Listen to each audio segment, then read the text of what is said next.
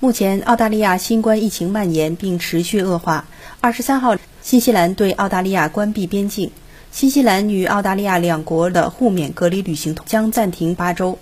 随着澳大利亚境内新冠疫情反复，此前新西兰曾陆续关闭了与澳大利亚新南威尔士州、维多利亚州、南澳大利亚州的互免隔离旅行通道。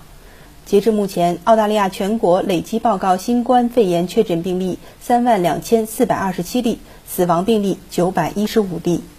新华社记者卢怀谦、张悦，报道员胡京晨悉尼报道。